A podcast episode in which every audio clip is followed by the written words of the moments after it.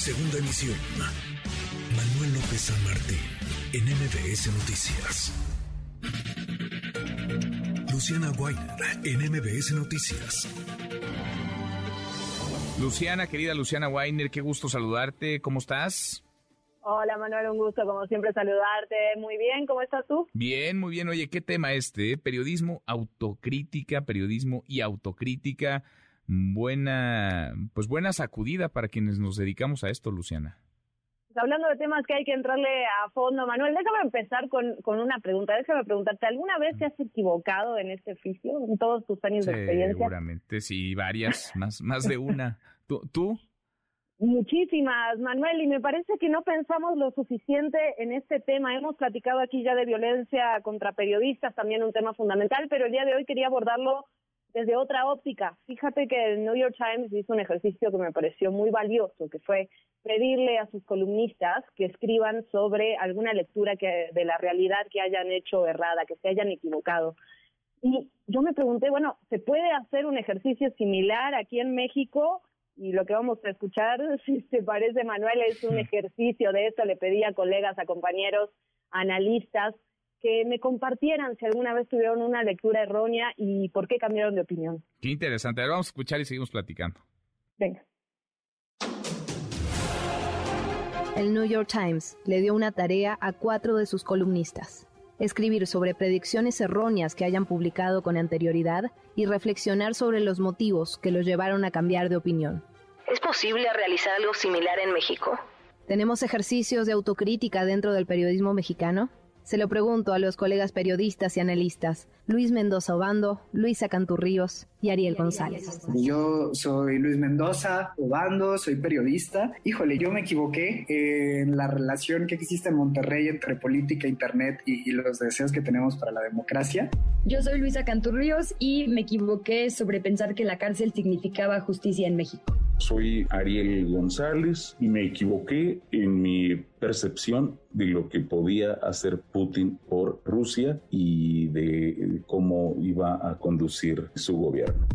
Yo me acuerdo en 2015 en la elección del Bronco, yo estaba convencido, ¿no? De que el Internet precisamente iba a provocar que en el contexto local se viviera una suerte de, de yo soy 132, ¿no? Y cuando gana, ¿no? Y, le gana al PRI al PAN y gana con el 50% de los votos, yo sí pensé que ese cambio en la forma iba a devenir en un cambio en la relación política, en la relación ciudadanía política y que se iba a cortar y que iba a ser mucho más estrecha y que iba a permitir también una serie de dinámicas nuevas, ¿no?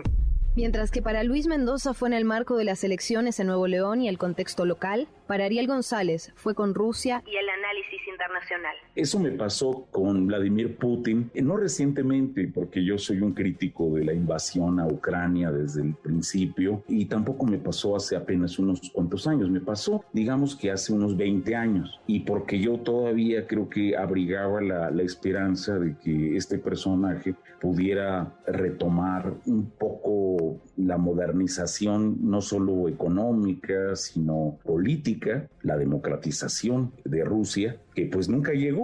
Para Luisa Cantú fue con el sistema de justicia crecí con la idea de que si una denuncia de algún delito terminaba con la persona culpable en la cárcel, entonces se había hecho justicia. Y hoy creo que no, ¿no? Nada. De hecho, creo que eso es el origen de un montón de otros problemas sociales. Y creo que además ha sido este pensamiento la causa de un montón de vicios y de malos problemas de nuestro sistema, como la prisión preventiva o como la creación de chivos expiatorios. Entonces yo diría que ese es uno de los temas donde más he reflexionado. El panorama del periodismo en México no es alentador. De los 44 mil periodistas y locutores que hay en el país, según cifras del INEGI, solo 66% tienen prestaciones y el salario promedio es de 7.500 pesos al mes. Además, solo en lo que va del año han asesinado a 13 comunicadores.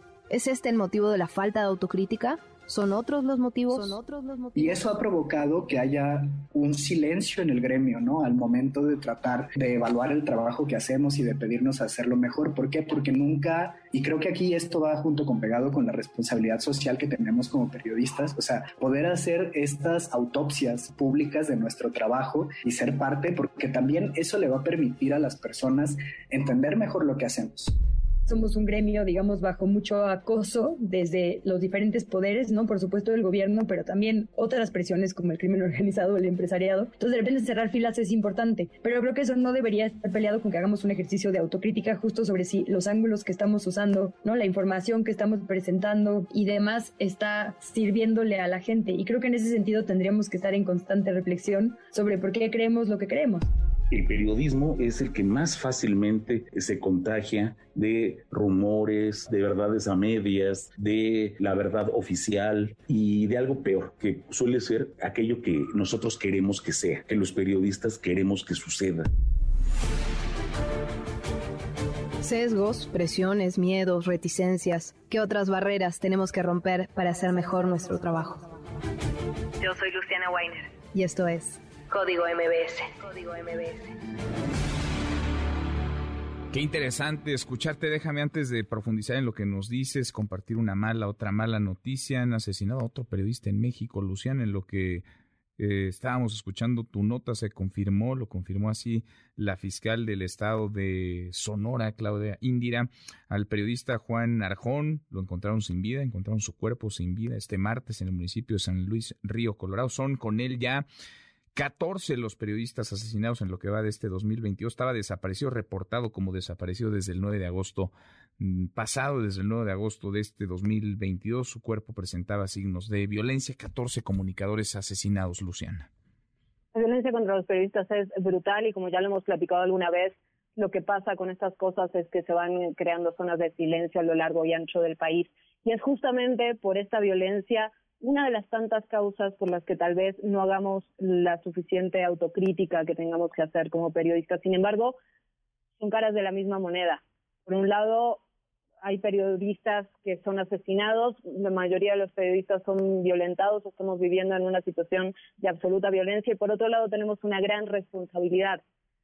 Y ambas tienen que convivir, ambas tienen que convivir en, un misma, en una misma persona y me parece que nos falta, nos falta nos falta autocrítica en algunos casos y sin lugar a dudas el gobierno tiene que tiene que garantizar la seguridad de los y las comunicadoras. Sin duda, tarea primordial, fundamental de cualquier estado, claro, cuando hay estado de derecho. Luciana, gracias, gracias como siempre.